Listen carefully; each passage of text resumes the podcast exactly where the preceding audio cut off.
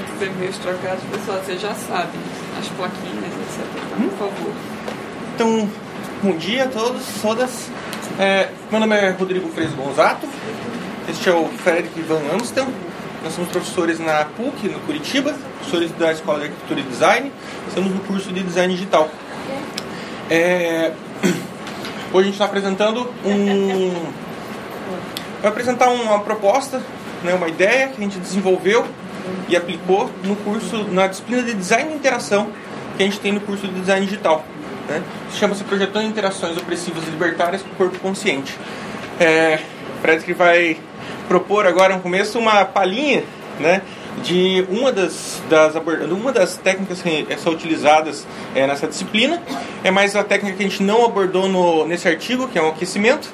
Né? Ele vai explicar aqui com vocês uma prática de teatro. A gente não ia fazer isso, mas ontem, com aquele maravilhoso momento de, de é, exploração do corpo, assim, a gente resolveu tentar. Então, é, quem se sentir à vontade de participar, por favor, fique em pé. A gente vai fazer uma, um breve aquecimento de teatro para ter uma, uma sensação completa com o corpo todo dessa atividade. Quem não se sentir, fica à vontade para observar também. Observar.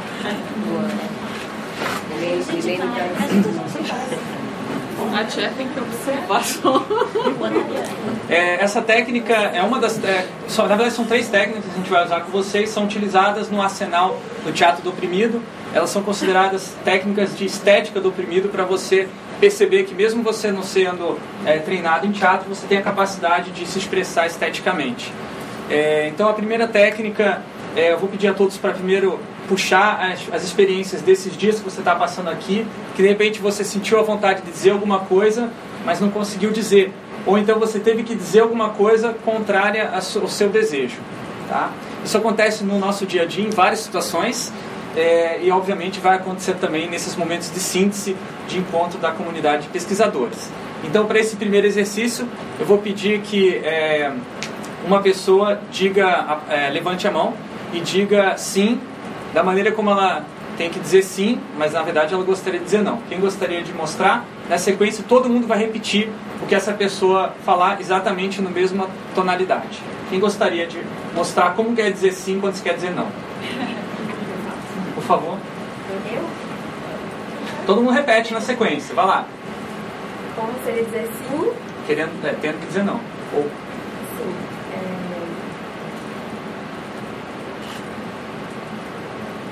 difícil. Tudo bem, eu posso fazer, mas no momento que, que, que eu puder. Tudo bem, eu posso, posso fazer, mas no momento que eu puder. Agora a gente vai fazer um outro exercício que é o contrário.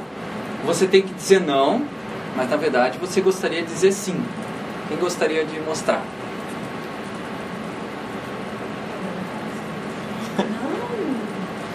Não! Muito bem. Agora, quem gostaria de apenas com a gestualidade, apenas com sons mais é, primários, sem usar a palavra, mas utilizando a sonoridade que o corpo nos permite, fazer um gesto que demonstrasse alguma pressão que você sentiu num desses dias. Pode ser uma pressão relativa a prazos de entregas, a pressões de, de trabalho, ou pressões sociais, ou pressões de gênero. Enfim, quem gostaria de trazer algum grito de opressão?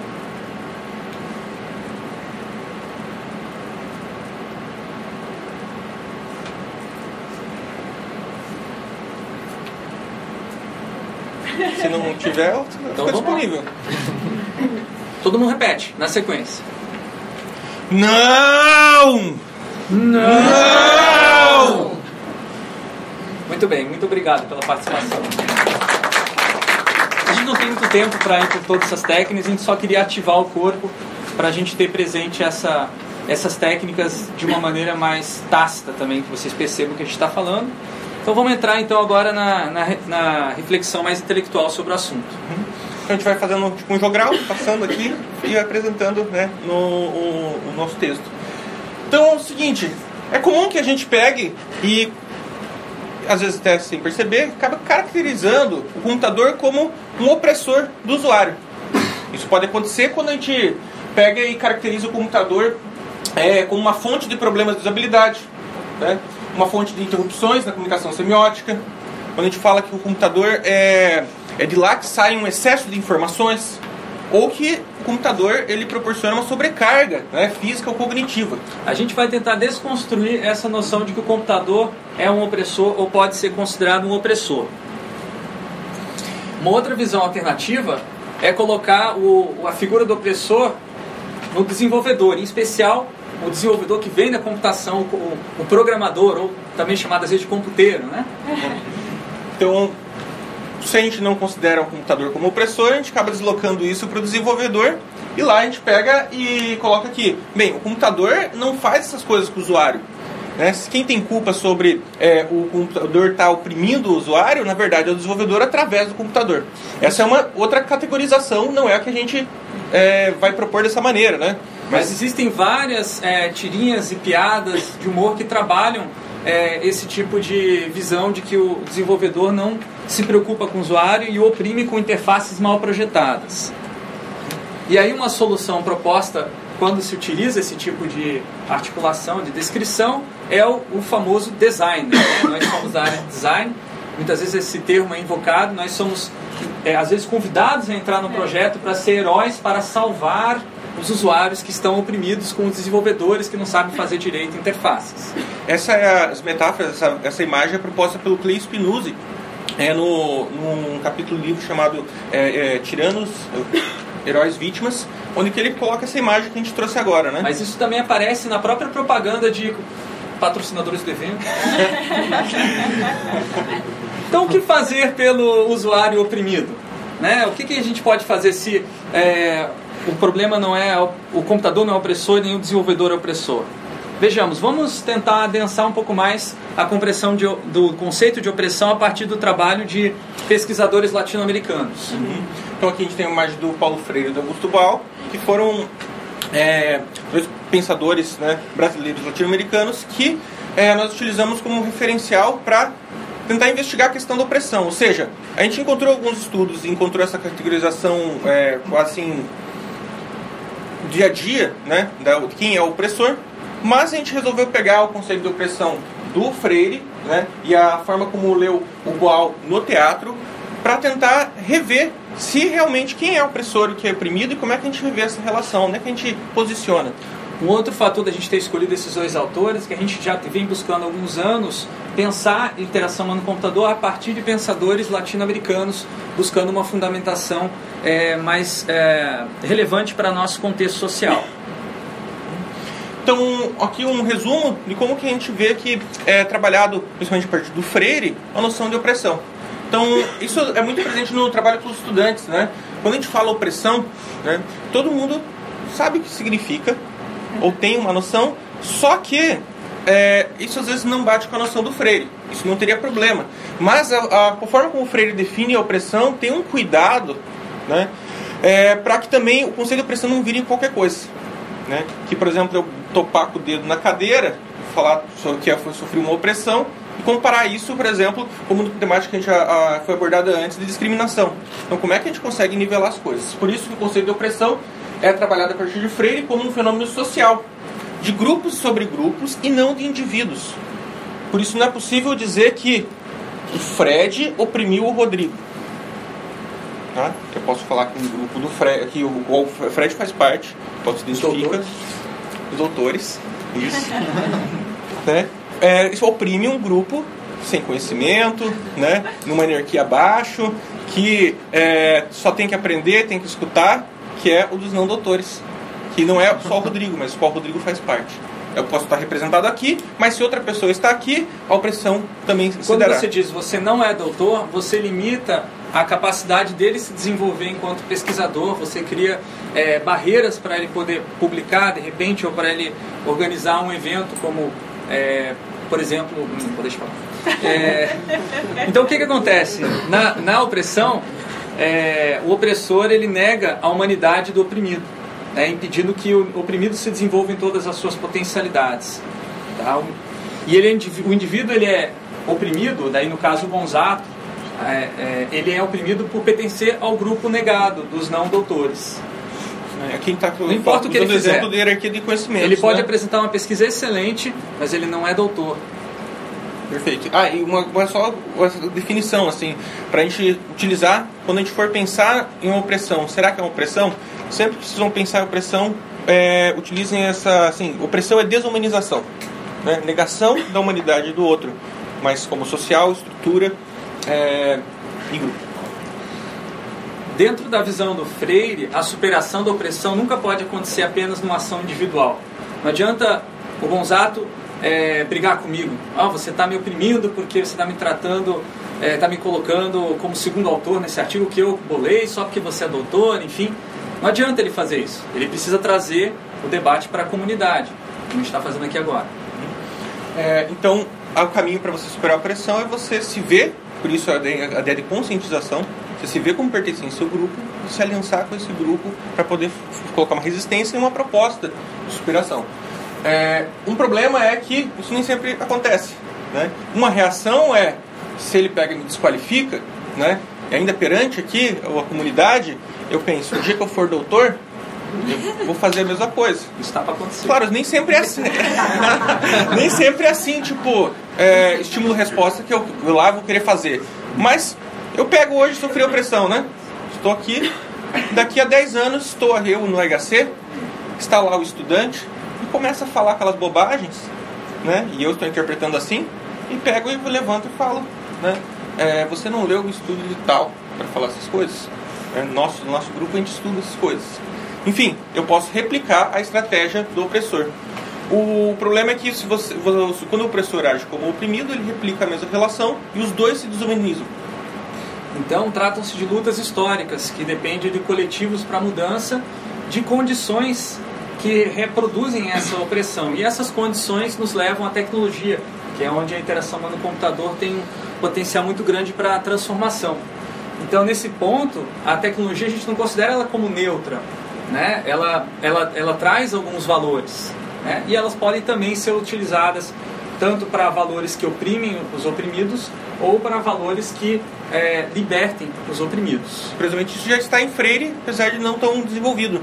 Né? A ideia de que a tecnologia e o próprio computador não pode ser um opressor. Porque se a gente começar a considerar as tecnologias como opressoras, a gente pega e deixa de ver o opressor que está agindo por elas. Por isso a gente utiliza o termo opressiva para trabalhar com tecnologia e não opressora. Uma, uma maneira de, de trabalhar, conseguir trabalhar com grupos, é, para você conseguir superar e transcender as opressões, né?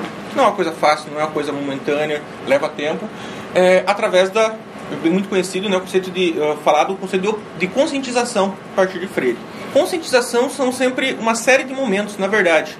Né? A superação da opressão, ela depende da conscientização, assim como a superação é a conscientização e uma leva a outra. Uma maneira que a gente encontrou um termo, né, que acho que não é tão discutido, é a ideia de corpo consciente.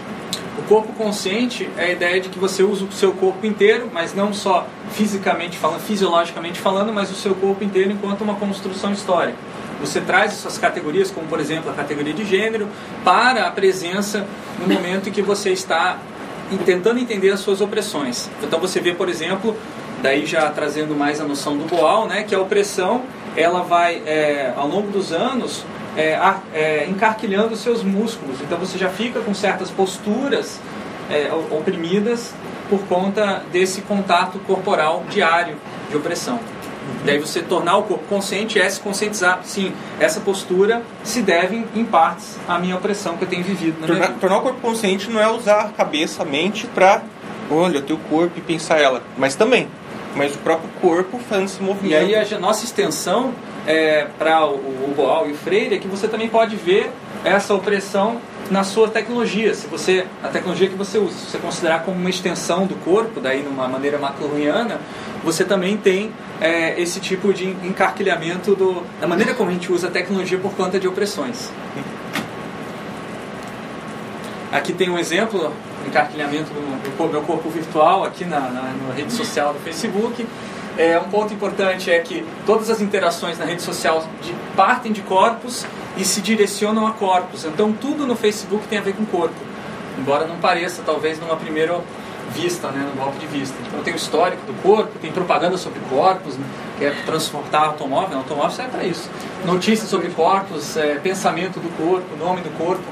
Então a gente está trazendo aqui uma visão de que uh, o corpo ele é, ele é a mente também, né? A gente não está separando a mente, considerando apenas a mente como sendo o, a área de interesse da interação no computador. Pelo contrário, está querendo criar uma categoria mais ampla que envolve a mente, que seria o corpo consciente. Dentro do, do fundamento teóricos do Paulo Freire, seria a ideia de consciência, que não é nem somente o corpo, né? o corpo ainda mais ao seu redor. E a gente traz aí, é, relembra do trabalho da Brenda Laurel, né, que é, propôs que a interação computador fosse tratada como um palco, né? Já traz uma noção de corporalidade nesse conceito. Depois o Durich vai trabalhar um pouco mais é, com isso, mas basicamente ela propõe que os usuários, é, que os agentes computacionais representem as ações deles próprios e não metáforas de funcionamento do computador. E o Pelém vai propor que os usuários podem participar do projeto, né, fundando aí o design participativo junto com outras pessoas na Escandinávia, para contribuir para a sua própria libertação. Então, representa a ação para que essa ação seja libertária. E a gente propõe, juntando é, esses, dois autores no contexto da, do corpo consciente, do Boal e do Paulo Freire, a ideia de que o computador pode ser um teatro do oprimido, tal como o Boal visualizou, um espaço onde as pessoas podem experimentar é, reações à opressão. Aqui nós temos uma foto de um curso recente que eu fiz no Centro do Teatro do Oprimido, fundado pelo Boal, no Rio de Janeiro. É, e eles utilizam uma técnica chamada Teatro Fórum, em que você encena uma opressão, a audiência assiste, e quando a audiência é, é, depois que a peça para no momento crítico, a audiência pode propor mudanças na reação do oprimido ou da oprimida. E aí, quando alguém propõe, essa pessoa da audiência substitui o ator.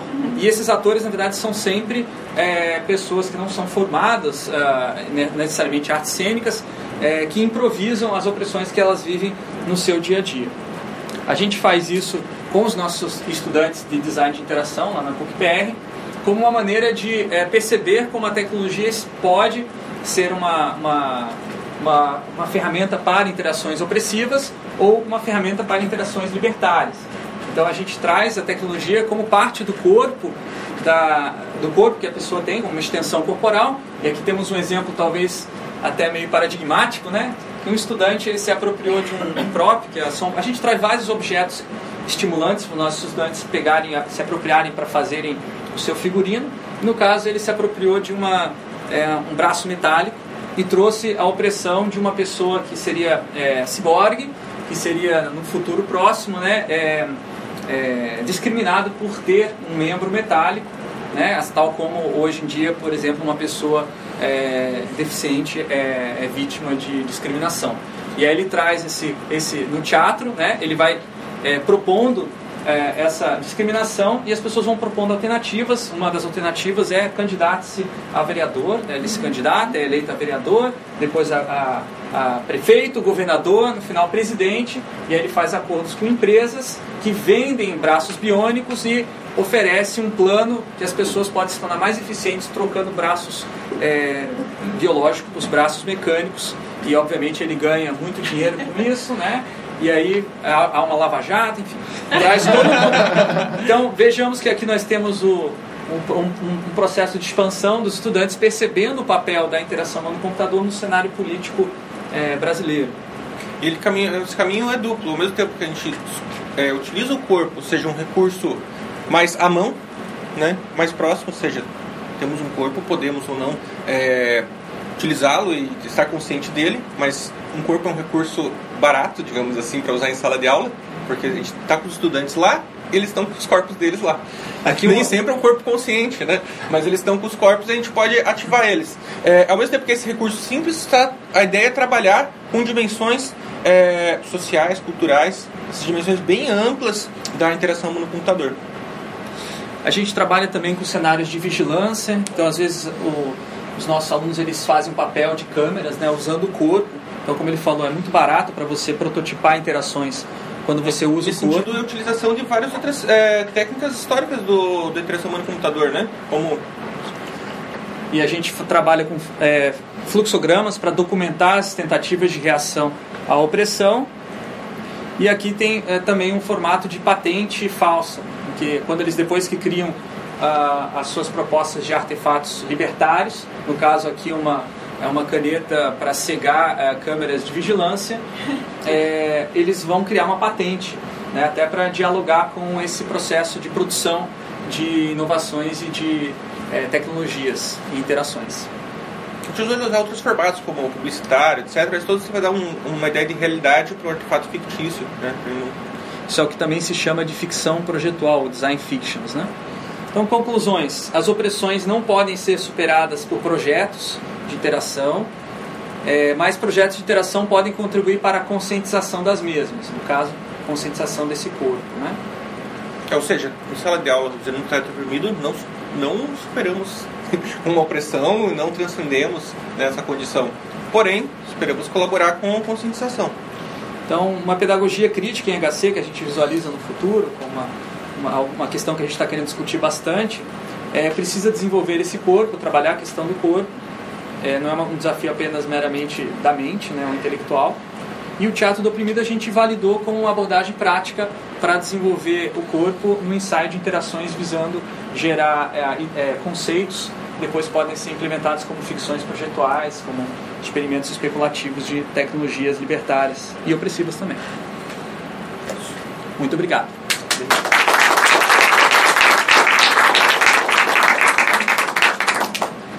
Então vamos lá, perguntas, comentários, por favor. Primeiro, parabéns pelo trabalho, muito, muito legal, muito interessante. Queria fazer uma sugestão, na verdade. Sim. Não sei se vocês conhecem o trabalho do, do casal Bartzel. É, porque me parece muito, muito semelhante ao que eles fazem é, numa perspectiva de research through design que eles têm um background nas artes, né, também, e com esse viés crítico, eu acho que tem, tem um corpus bem, bem consolidado. Acho que vocês podem extrair muita coisa de lá também, contribuir com isso. Legal. E parabéns. Tá na nossa listinha de leitura. vale a pena. E aí, pessoal? Parabéns pelo trabalho. Eu acho que é um trabalho que nos, nos leva a nos despir várias coisas para poder entender até a nossa posição mundo. É uma coisa que às vezes escapa, que a gente está sempre presa no paradigma anterior, né? é a questão da linguagem, né? o usuário. O usuário, nessa perspectiva que vocês estão falando, já existe mais. Certo?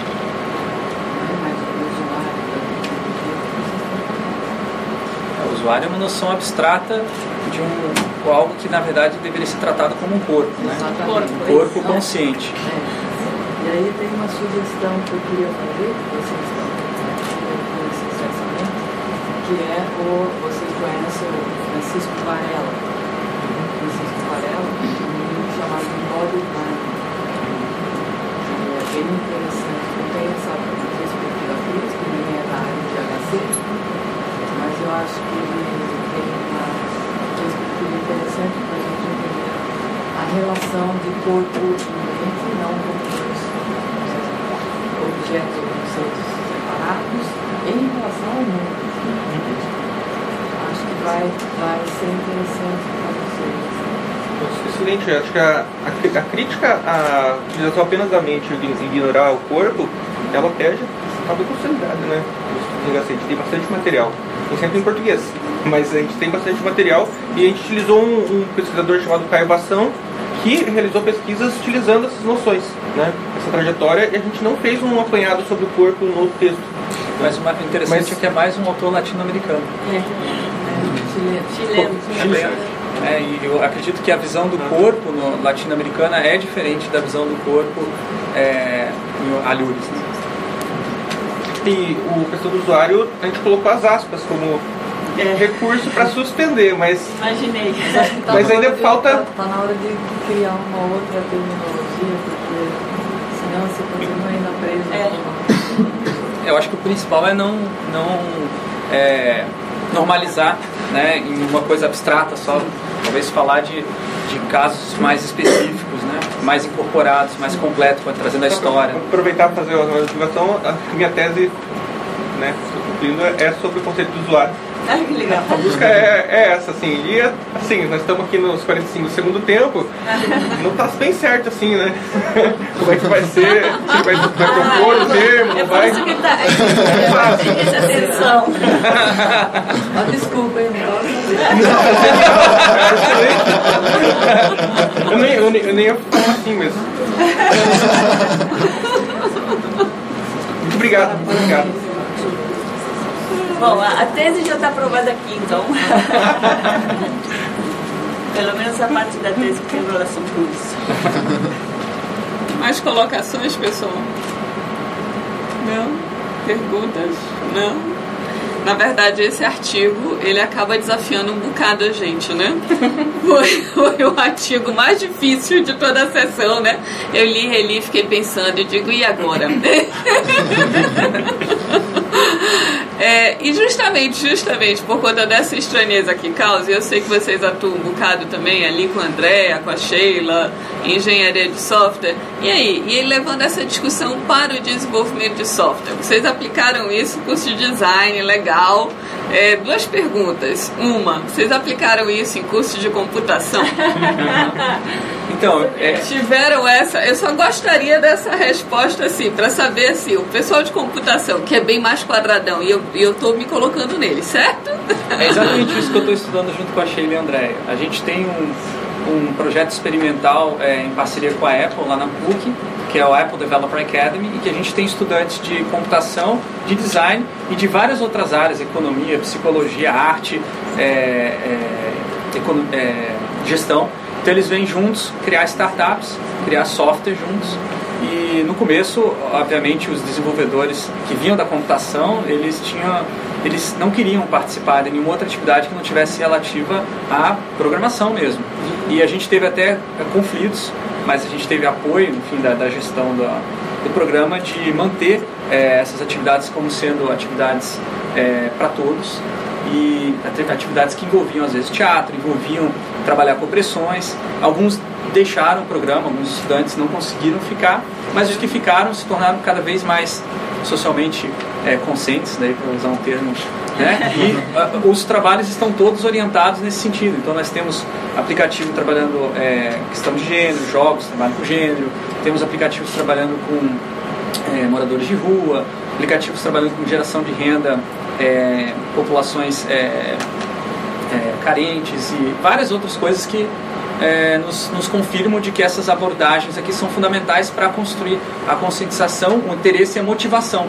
Não adianta simplesmente você pegar, trazer um novo objeto, ah, isso aqui é importante, isso aqui é interessante. Tem que também repensar a maneira como você lida com esse objeto, as metodologias, as maneiras de fazer IHC, que é o que a gente traz com o teatro, por exemplo, que é uma técnica que a gente explorou e funcionou.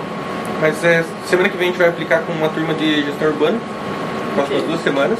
Mas eu não, eu não participo. Gestão Gestão urbana. urbana. Ah, Mas eu não participo desse projeto, mas fiquei curioso de aceitar esse desafio, assim, certo? É uma, já pensou uma turma só de computação? Aham. Embora eu acho que a nova geração encare muito na boa, assim, mas deve ter umas, rela- umas reações mais diferentes. Talvez o, o libertário seja mais difícil de chegar. ah, com certeza eram muitas ideias. vou Né? pôr uma prática para o próximo IHC, assim. É, a gente estava pensando, talvez um próximo mini curso aí no ano que vem. Legal. Tchau. Pode, pode falar. É, eu queria até fazer uma ponte ao que a Clarice levantou, ela mostrou aquele caso do do problema ético, né, que a gente está enfrentando agora na da da União Europeia, de responsabilidade. E uma coisa que eu achei muito legal dessa técnica de vocês é que eu acho que fica fácil para o desenvolvedor entender a responsabilidade dele e ele, quando quando ele está, por exemplo, uma câmera ou entendeu como, como ele vai lidar com os dados alguma coisa, ele se colocando no lugar da tecnologia, eu acho que fica fácil de fazer sentido isso. É verdade. Então só Não, legal. E uma. A gente não conseguiu Não, detalhar, só, né? só, só para pegar. É, quando a Clarice fala, nós temos que ter um conceito de humano na interação humano-computador, este humano que nós É. vemos é um É corpo corpo. consciente. Né, e esse corpo consciente com história e tal. Então, você tra a tecnologia para nós é corpo consciente também. Ela não é algo externo. Nós não vemos, nós não temos essa distinção entre humano e não humano. A gente vê tecnologia como produção humana, cultura humana, valores humanos, opressões humanas. Então você coloca um sensor Desumanas. ali. É, melhor. Obrigado, obrigado, obrigado. Isso mesmo. Não, só que eu queria falar, você coloca um sensor, por exemplo, no ambiente, a responsabilidade não é o sensor que está lá como uma entidade externa, mas você colocou e as Isso. consequências do Tem interesses, né? Tem, Então, no momento que você incorpora o sensor em você, muito bom, bem, bem faz bom. sentido. Então. E o, o teatro, uma coisa que é bacana é dar essa dimensão de tempo e poder testar como- testar as mudanças, que o sistema também, essas opressões, elas não são paradinhas assim que você acaba com elas. Ela se desloca, você tira. O que acontece com o estudante? Ah, é, oprimido, por, eu tenho vigilância. Ele vai lá e destrói o sensor. Daí tem outra pessoa agindo, como o, a pessoa da fábrica, por exemplo, e daí ela troca o sensor da parede por outro. Né? em- Embutido, mais protegido, daí ele já não consegue tirar. Como é que ele reage? Você vai testando as reações. Isso que é o legal do teatro, né? E você tá nesse meio dessa teia. assim. Tudo bem. Pessoal. Vamos agradecer de novo. Vamos ao terceiro.